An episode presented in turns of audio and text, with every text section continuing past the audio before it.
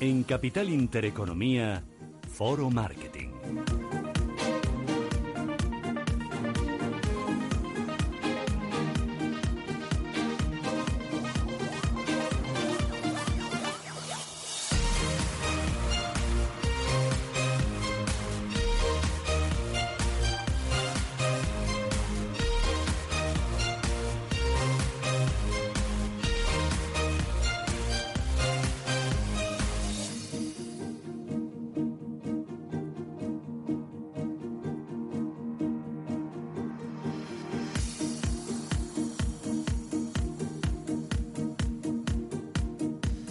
Foro Marketing, para empezar la semana aquí en nuestro listado de foros, nuestro, nuestros foros habituales a partir de 10 y media de la mañana, después de nuestra hora de mercados aquí en eh, Capital Intereconomía, en Radio Intereconomía. Los lunes ya lo saben, marketing, y vamos a hablar hoy de, por partida doble, de las tiendas del, del futuro. Javier Fuentes Merino, director general del Grupo Redes de Venta Proactiva, profesor de marketing. ¿Qué tal? ¿Cómo estás? Buenos días. Buenos días de lunes, don Rubén. ¿Qué ¿Cómo tal? estamos? ¿Todo bien? Muy bien, sí. He llegado a trabajar, así que ya es bastante. Bueno, no está mal. No- Sí, no- sí, que según está el día hoy, me parece que tengo... es un triunfo, ¿no? Sí, sí. Hasta yo que vengo aquí a horas intempestivas, dije a ver cómo llego. Digo, igual ha empezado el programa y no hemos llegado. No puedo aparcar o no puedo entrar, pero bueno. Me pues- parece que se va resolviendo el asunto, pero bueno, estas son las cosas de la modernidad, ¿no? Y de los gustos del cliente. También influyen en el mercado, ¿no? Por Ya. supuesto, lo que más influye. Hmm. Hablando de gusto del cliente, vamos a hablar hoy de una tienda de Corea del Sur que permite a los clientes eh, elegir si quieren ser atendidos o no. Eh, atendidos, entiendo que desde el punto de vista si quieren que un, eh, un señor se le acerque a ver si necesita mm, buscar algún producto o, o no, ¿no? Sí, la verdad que no solo lo hacen en Corea, también algunos países nórdicos lo están empezando a implantar. Sí. Y, y es eso, es simplemente que puede identificar el dependiente si tú necesitas o no necesitas ayuda. Esto me recuerda a esas fiestas o incluso a las tribus, ¿no? Por ahí de África que las mujeres casadas llevan un manto y los y las solteras no, ¿no? Hmm. Entonces, para que se les pueda abordar o no, en este caso, el, el dependiente y, y- y echarles una mano si es que no saben lo que quieren comprar. ¿Y cómo lo hacen? No, pues al final con los colores, con la de Ah. la cesta, ¿no? Eh, una, una cesta, la cesta de los que quieren autoservirse es de un color y la cesta de los que van a precisar ayuda es de otro color distinto. Entonces, ya el dependiente a los de la cesta del color de la ayuda, pues eh, se presenta y, le, y les echa un cable, Se ¿no? acerca para... Eso. y ve que sabe que no le va a molestar. Exactamente, por lo menos que está abierto a que alguien le haga una pregunta, ¿no? Y, y- y me parece una buena idea. No sé si en España y en el mundo latino esto podría podría funcionar porque somos de los que nos, no nos gusta que se nos acerquen, pero si no se nos acercan nos quejamos de que no nos atienden, ¿no? Pues estamos ahí entre Pinto y Valdemoro. Sí, es verdad. Es, decir, que- eh, es difícil acertar también y eh, hay que ponerse en el punto de vista del propio empleado. Eh, eh, muchas veces vas y te encuentras con el rechazo ese del el famoso estoy mirando, ¿no? Entonces, ¿Voy o, o no voy? Y, y luego O te pasa lo que... le miro, primero le miro, ¿no? A ver, si a ver cómo actúa. Eh. Eso es, eso es. Es un poco, si me vuelve mirado voy. Es una situación ahí un poco, una relación un poco así, eh, a Sí, priori es, un es tanto flirteo rara. comercial que llamo Sí, yo. sí, Esto yo recuerdo también otra solución que se buscó en el Corte Inglés y en otros establecimientos, en, en cafeterías, eh, con los típicos botones por Bluetooth, ¿no? Que tú Sí. le dabas al botón para pedir la cuenta o para llamar al camarero, Sí. en vez de tener que levantar la mano y Sí. estar peleando con las miradas. Pero, pero se ha visto poco lo de la cuenta, eso. No ha funcionado, la verdad ¿No? que no, no, no tengo el dato exacto, pero sí que se implantó y de repente de todos los sitios que yo conocía que lo tenían lo quitaron. Eh, también ya digo que es que nuestro mercado es muy especial porque el mercado latino es así. Sí. Nos gusta mucho la relación interpersonal. Yo no Ya. sé si esta técnica de las cestas funcionaría o no en España, Ya. porque ya digo, nos gusta al final que nos hable la gente, aunque solo sea Mm. para decirles que no queremos saber nada. Luego que somos muy puñeteros, como tú dices, se nos acerca alguien y nos puede molestar y luego cuando no hay nadie nos quejamos porque no hay nadie para poderle preguntar. Eh, Exactamente, ¿no? eh, Pero bueno, la así. tendencia sí que es más autoabastecerse. O sea, yo creo que eh, los que son millennials sobre todo, ¿no? Y de ahí para, para más jóvenes, eh, lo que quiere la gente es que le moleste lo menos posible e intentar autoservirse, ¿no? O hacer toda la operación lo más completa que puedan con sus propias manos, ¿no? Mm. Con propios dispositivos. Esto me lleva a preguntarte de- por otra cosa, Fuentes, el, el tema de que nos atiendan, por ejemplo, una gasolinera. Eh, esto cada vez, lo de- bueno, cada vez, lo de echarse gasolina a uno mismo, no sé en tu caso, pero es cuando te encuentras una gasolinera que llega el señor y te echa la gasolina, jo, que te dan ganas de darle hasta las gracias. Claro, en Madrid es difícil, hasta das una propinilla, ¿no? Porque, porque parece que es algo súper extraño. Cuando ya viajas y sales por carretera es más normal que, que te pongan la gasolina. Eh, es curioso porque las gasolineras, por lo menos en Madrid, que están atendidas por personal, son las que más filas tienen. Mm. Entonces yo ya tampoco tengo el dato de si es porque se van más lentas. Porque hay más gente, porque ralentiza, claro. Exactamente, entonces no, no, lo tengo nada claro. Lo que sí es cierto es que el Estado se está metiendo en esto, además se está regulando por comunidad autónoma de manera diferente, de qué porcentaje de gasolineras autoabastecidas tiene que haber, incluso están regulando, y ahora que tenemos el conflicto del taxi y de, y de las VTCs, eh, cuánto tiempo mínimo se tiene que estar en la gasolinera por cada atención autoasistida y cuánto es el máximo en litros o en dinero que se puede gastar. Mm. Es decir, que el Estado está entrando en esto, ¿por qué? Porque lo que quieren es creo que de manera artificial, esa es mi opinión, eh, intentar que no haya un auge de esas gasolineras porque se pierde empleo lógicamente, ¿no? Pero también estamos acostumbrados a ir a las gasolineras. Yo que he trabajado en este sector desde otro punto de vista con, mis empresas, eh, las gasolineras muchas veces ingresan bastante más dinero y sobre todo más beneficios con todos los servicios añadidos que hay en la, en la estación de servicio. ¿Ah, sí? Sí. Es decir, las gasolineras, voy a decirlo bien, ya que he trabajado en el sector, las estaciones de servicio, eh, la mayoría de ellas, o por lo menos las grandes, ganan bastante más que por el margen de cada litro por las tiendas. ¿Vendiendo hielos? Vendiendo hielos, vendiendo lotería, vendiendo naranjas, como pasa en alguna que no voy a citar, eh, mm, vendiendo chicles, vendiendo pilas, en el súper, como decía, el pan, etcétera, etcétera. ¿Qué pasa? Que eso también atasca a los que vamos a echar solo gasolina. ¿Y qué pasa con eso también? Porque aunque estén atendidas o no, la nueva revolución es el pago. Yo, por ejemplo, he hecho normalmente gasolina, repuesto, repuesto, en unas muy concretas, que tampoco voy a decir la marca, y utilizo una app. Ya. Los que tenemos niños, si nos tenemos que bajar del coche con dos niños, por ejemplo, y quitarles de las sillas y entrar a pagar, hmm. tenemos un problema. Sí, sí. Entonces vas con la app, abres el surtidor desde la app y no tienes que entrar para nada adentro a, pagar ni hacer ninguna gestión. Entonces, es, es una cuestión bastante compleja porque, obviamente, se quitan empleos, pero se puede sustituir por otro tipo de empleos distintos que den otros servicios. La de Carrefour, por ejemplo, hay gasolineras en Carrefour que no te bajas siquiera. Eh, lo pagas directamente ahí, no tienes que... lo que tú dices. En, Estados Unidos, en Costco, pasas la tarjeta por el surtidor. Yo lo hago con una app, ¿no? Pero aquí ya hubo un intento de poner las gasolineras con eh, autoabastecidas o no autoabastecidas, pero que tú pasabas la tarjeta por el eh, por el surtidor. Sí, rollo, rollo peaje, rollo peaje, sí. Exactamente, pero están desapareciendo también, no sé por qué, entiendo que es por las apps. Yo llevo 3, 4 años usando esta app que digo hmm. y realmente no tengo que entrar eh, dentro de la estación, ¿no? Entonces, es muy complicado desde el punto de vista del marketing, lo que hay que hacer siempre es satisfacer al, al cliente hmm. y habrá unos que quieran una cosa y otros que quieran otra, es decir, que deberían dejar elegir y el Estado se está incorporando en esto y va a ser complicado tener una solución fácil. Bueno, pues con ese ejemplo hoy de, esa tienda en Corea del Sur que, que, da a elegir a sus clientes si quieren que sean atendidos o, no, en función del color de las, eh, cestas. En relación a eso vamos a hablar a continuación en nuestra siguiente entrevista, Javier, de, de, la tienda del futuro. ¿Tú, ¿Tú cómo crees que va a ser esa tienda del futuro? ¿Hacia qué modelo vamos?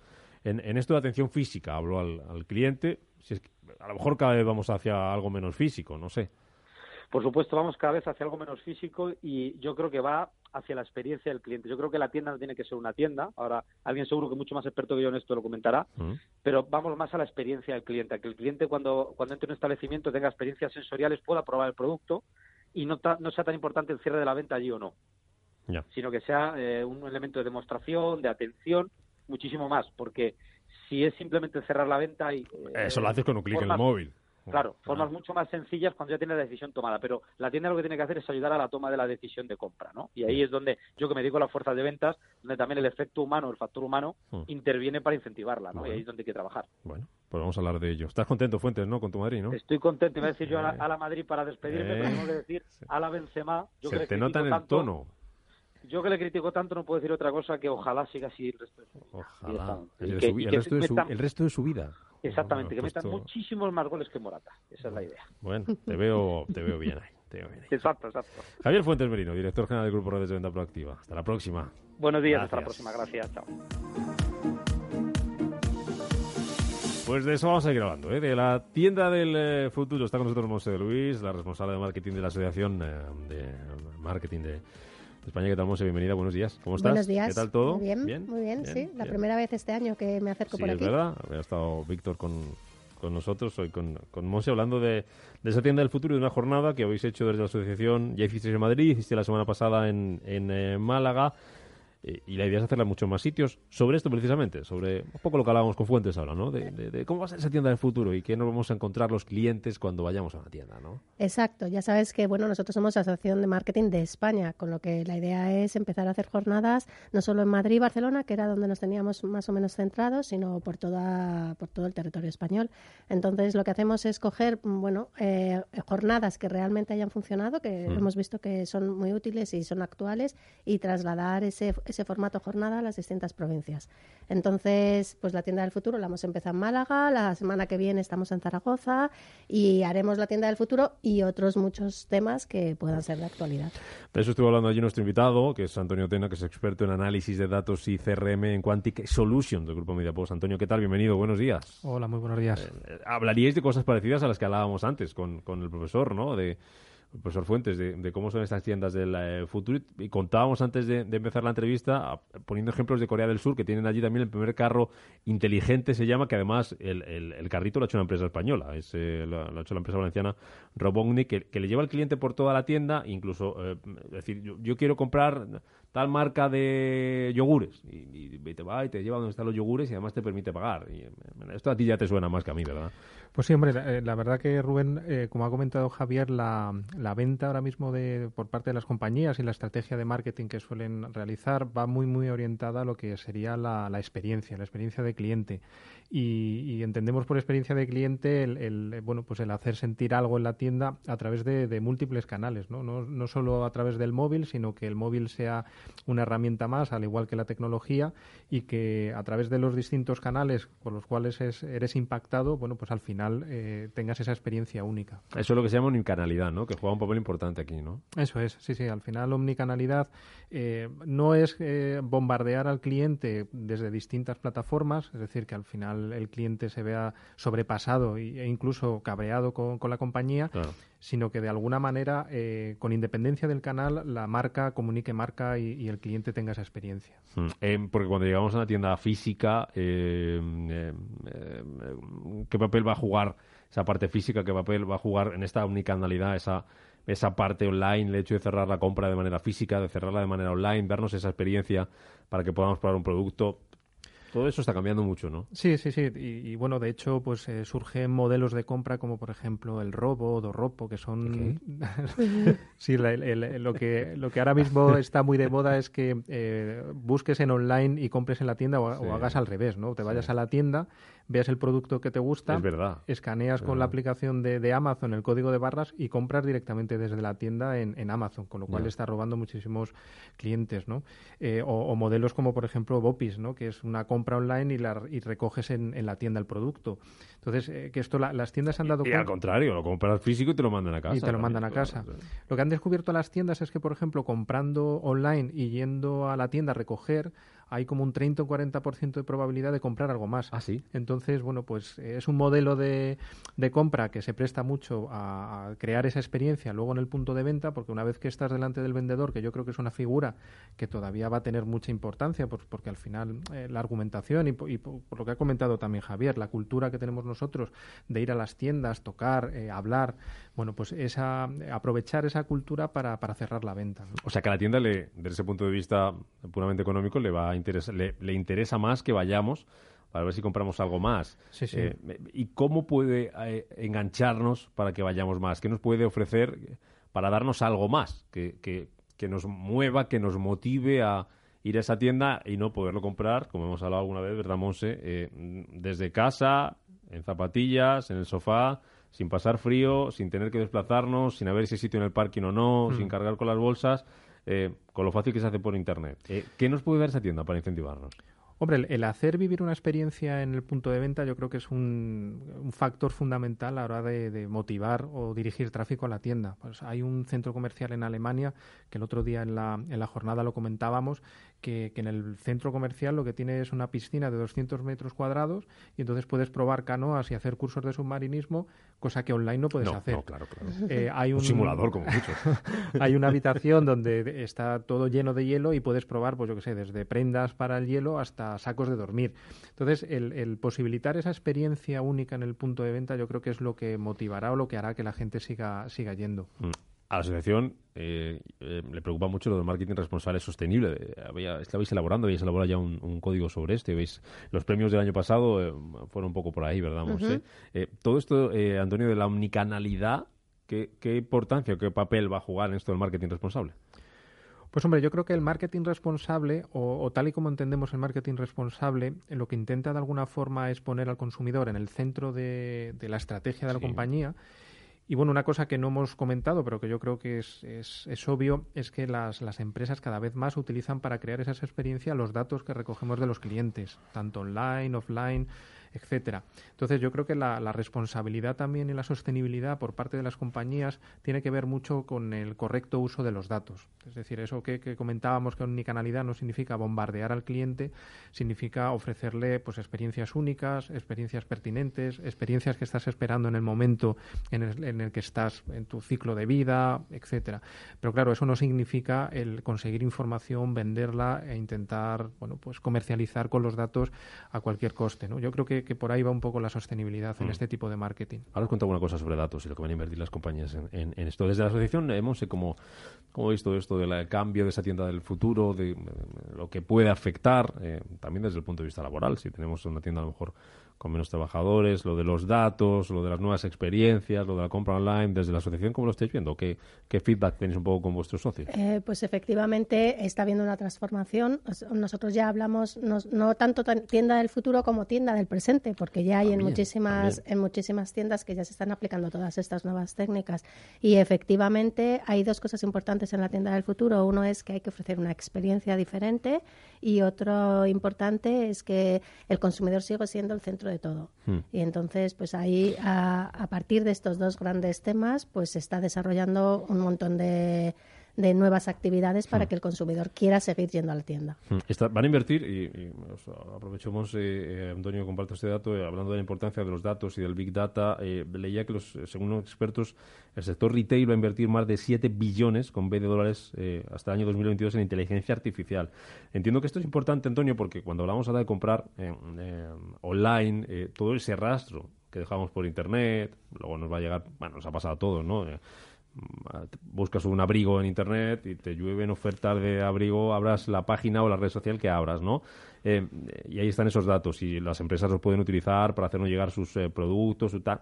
Pero cuando vamos a una tienda física, em, eh, la, la, tienda no sabe lo que sabe nosotros como cuando lo hacemos por internet. Imagino que están trabajando por ahí para que cada cliente que vaya le pueda generar una información y, y poderse adaptar, poderle ofrecer o sea, que no cada vez que entremos en una tienda, si hemos entrado en un Zara diez veces, la, décima vez que entremos no sigamos siendo un desconocido. Entiendo que eso les interesa, ¿no? Sí, sí, y de hecho, perdón, eh, de hecho cuando, cuando nos ofrecen la posibilidad de conectarnos a una wifi gratuita dentro de un establecimiento, no es por, por el hecho de darnos acceso a, Internet, para que no gaste mis datos, sino que nos estamos conectando a una wifi de ese centro comercial, de ese establecimiento, y desde el momento en el que estamos conectados, todo, la, todo nuestro comportamiento digital queda registrado y, ellos lo utilizan, lógicamente. Entonces saben perfectamente en qué sitio de la tienda estamos, saben eh, cerca de qué productos estamos, saben qué estamos buscando, saben si estamos comparando con precios, saben si estamos utilizando la aplicación de Amazon, o sea, saben absolutamente todo. Entonces, bueno, pues eh, lógicamente la, inteligencia artificial y todo lo que tiene que ver con el mundo del dato es fundamental hoy en día, no solo para el retail, sino para cualquier compañía que quiera entender a su cliente y ofrecerle cosas que, realmente le, le interesen. ¿no? El otro día contabas en la jornada que no me acuerdo qué espacio eh, te preguntaban, mm, bueno, te atendía alguien y te preguntaban, espera un momento porque Carlos y Pepe te quieren saludar. Sí, era en, en, Apple. En Apple. Sí, Apple, la, la, tienda, pues eh, al final tú tienes una interacción muy personal con, con el vendedor y, y, tienen la traza de eh, qué otros vendedores te han estado atendiendo en, en la tienda. Entonces, bueno, pues al final todo ese conocimiento... eso lo pueden hacer algunas telecos. no tener que llamar, cada vez que le llamas tres veces, de hablar con cada uno diferente y contarle la historia a, cada uno de ellos. O que te llamen 18 veces para ofrecerte un producto que no necesitas. Pero eso quema. O sea, si tú llegas a un sitio, sea físico, sea online, sea como sea, y toda esa información previa de ti ya la tienen y te la pueden adaptar y saben cuál es tu problema o cuál es tu necesidad, es el tendero de toda la vida. o el panadero de toda la vida, que te ve pasar por la puerta y ya sabe el tipo de pan que quieres. Claro, pero es lo que comentábamos, lo que comentamos siempre, que al final es que estamos tendiendo a eso, a, las tiendas de los años 40 50 donde sabían perfectamente quién eran tus padres, eh, cuántos hijos tenías y qué marca de arroz comprabas. Eso es. ¿Y cuántos eh, kilos de pescado o de pollo te llevaban? ¿Cómo te lo cortaban?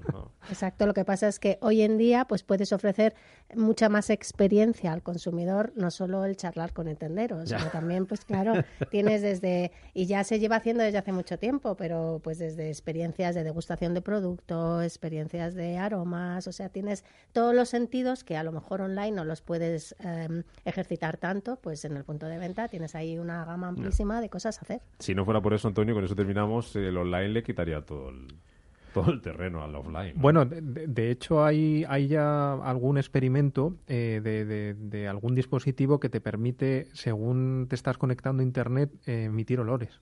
Es verdad. O sea, que, puedes estar en casa, puedes estar en una tienda de Zara y puedes estar en tu casa oliendo, Zara. Sí, sí. Entonces, bueno, eh, creo que al final la tecnología es un medio, no es un fin, y, lo que sí que es un fin es el, consumidor, el cliente, entenderle, comprenderle, tratarle bien y, bueno, pues abarcarle o intentarle contactar por cualquier medio. Antonio Ten, hablando de esa tienda del futuro, esas jornadas que hacía la Asociación de Marketing de España la semana pasada en Málaga, eh, jornadas que veremos en más sitios. Desde Quantic Solution, gracias por ponernos un poco al día de, de cómo está esa tienda del futuro y del presente que nos decía también Monse. Gracias, por acompañarnos, Antonio. De verdad, gracias, gracias Monse Luis, Asociación de Marketing de España. Hasta la próxima. Eh, hasta la próxima. Gracias. Seguir teniendo en cuenta todo esto cuando vayamos a las tiendas a comprar. Exacto. Que también que sirva de algo. Gracias, Monse. Adiós. Adiós. Adiós.